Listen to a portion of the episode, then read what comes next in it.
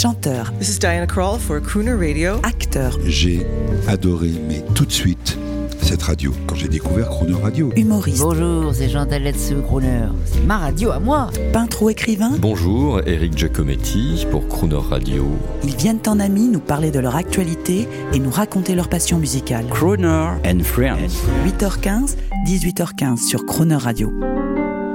Cette semaine, nos invités sont Ariel Dombal et Nicolas Kerr, autour de leur nouvel album Empire, une occasion de parler de leur passion avec les auditeurs de Croner Radio.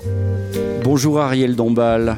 Bonjour. Bonjour Nicolas Kerr. Bonjour. Nous sommes, euh, nous sommes mardi et euh, nous voulions vous remercier. Vous êtes des gens courageux. La vie reprend grâce à vous.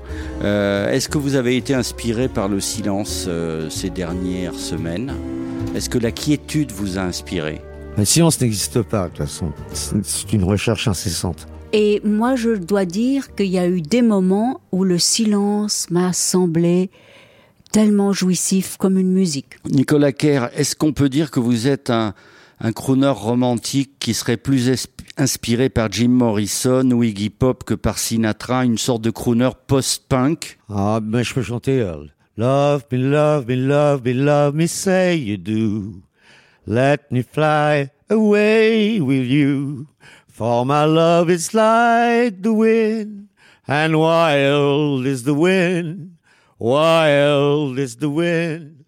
Non, j'aime bien les vrais crooners. Vous savez, C'est merveilleux. C'est super ce que vous faites parce que, vous savez, c'est comme les musiciens de jazz très modernes. Ils sont capables de vous jouer un standard Nouvelle-Orléans. Ils savent tout faire. Donc c'est ce que vous venez de faire. Et euh, ça me fait penser à quelqu'un qu'on diffuse souvent sur Crooner, qui est Iggy Pop. Parce qu'il a eu une espèce de période à un moment, où, je sais pas si vous le savez, euh, il, ne, ne jurait, il ne jurait que par Sinatra. Oui, mais Sinatra, c'est un des meilleurs quand même. hein. Il fait des loopings avec sa voix, en fait. Il il est absolument incroyable. Surtout, c'est sa versatilité qui est, impressionnante. Par exemple, Elvis, il a, un timbre beaucoup plus beau, il, chante vraiment bien, mais c'est un peu un one trick pony. Il ne sait faire qu'une chose. Sinatra, c'est tout faire. Ariel, quel est votre, euh, quel est votre crooner attitude? My crooner attitude, c'est d'écouter. Toujours, c'est l'inspiration au poste de commande. Donc, j'écoute les voix qui me transportent. Et comme crooner, non, je, je dois dire tout de même que ça reste Sinatra. Sinatra, parce que Sinatra est le premier qui a habité chaque phonème, chaque milligramme du son était habité par de l'émotion, de la fureur, du bouleversement. Et c'est pour ça que ça déchaînait l'hystérie de toutes les filles. Mais moi, je l'ai étudié, hein, donc euh, je sais, je sais, je sais ce qui fait sa particularité, c'est qu'il qu'il- il va, il va dans dans l'excès de lyrisme, il le frôle, mais mais il ne va pas à fond dedans. Il tape juste un petit peu en dessous et il retombe et il remonte vers ses montées. Il, sait, il, est- il a une science du crescendo qui a qui a qui en laissant des des, des, plages comme ça de qui, qui, qui me fait penser à certains, euh, même si je suis pas vraiment connaisseur, c'est- voilà, certains DJ qui peuvent faire danser des foules incroyables. C'est-à-dire qu'ils savent exactement quand monter, monter, monter, mais ne pas faire exploser un moment bêtement, quoi. Parce que sinon, euh, c'est la fin. Et il est toujours sur la tangente, euh, Sinatra. Nicolas Kerr a tout compris. C'est-à-dire que vous avez compris que crooner n'est pas un genre musical, c'est une attitude. Il y a du crooner chez chacun d'entre nous. Léo Ferré était crooner euh, quand il fait beau saxo, quand il chante beau saxo. Quelle est votre crooner attitude, Nicolas Kerr? Ah ouais, Euh, moi, je, moi, je me considère, euh, je, je considère toute une partie de ma voix comme crooner. Je sens vraiment que j'explore des territoires qui ont été explorés par des crooners. Et pour moi, c'est c'est vraiment un mode comme par exemple, par exemple, un mode que je ne connais pas, c'est le mode doo-wop. Mais euh, mais mais le mode crooner, je l'ai vraiment écouté. J'ai fait très attention parce que c'est vraiment c'est vraiment un- iota, un, un, un milli, milli, milli- milli- milligramme près de, de, de, trop ou pas assez de lyrisme. Il faut vraiment, faut vraiment toucher les gens sans les submerger. Ou dans, dans quel cas ça devient trop, trop larmoyant et trop, trop, trop kitschy. Enfin, ça, ça devient, ça devient sugar quoi, sugar coated. Et il faut pas, il faut rester vraiment dans, dans, dans, dans, dans la limite dans cette infralimite. C'est, c'est, moi j'adore le crooner et j'adore les hurlements de, de Ziggy Stooge aussi. hein. Donc euh, je sais les faire aussi. Donc j'ai, j'ai- plusieurs registres en fait.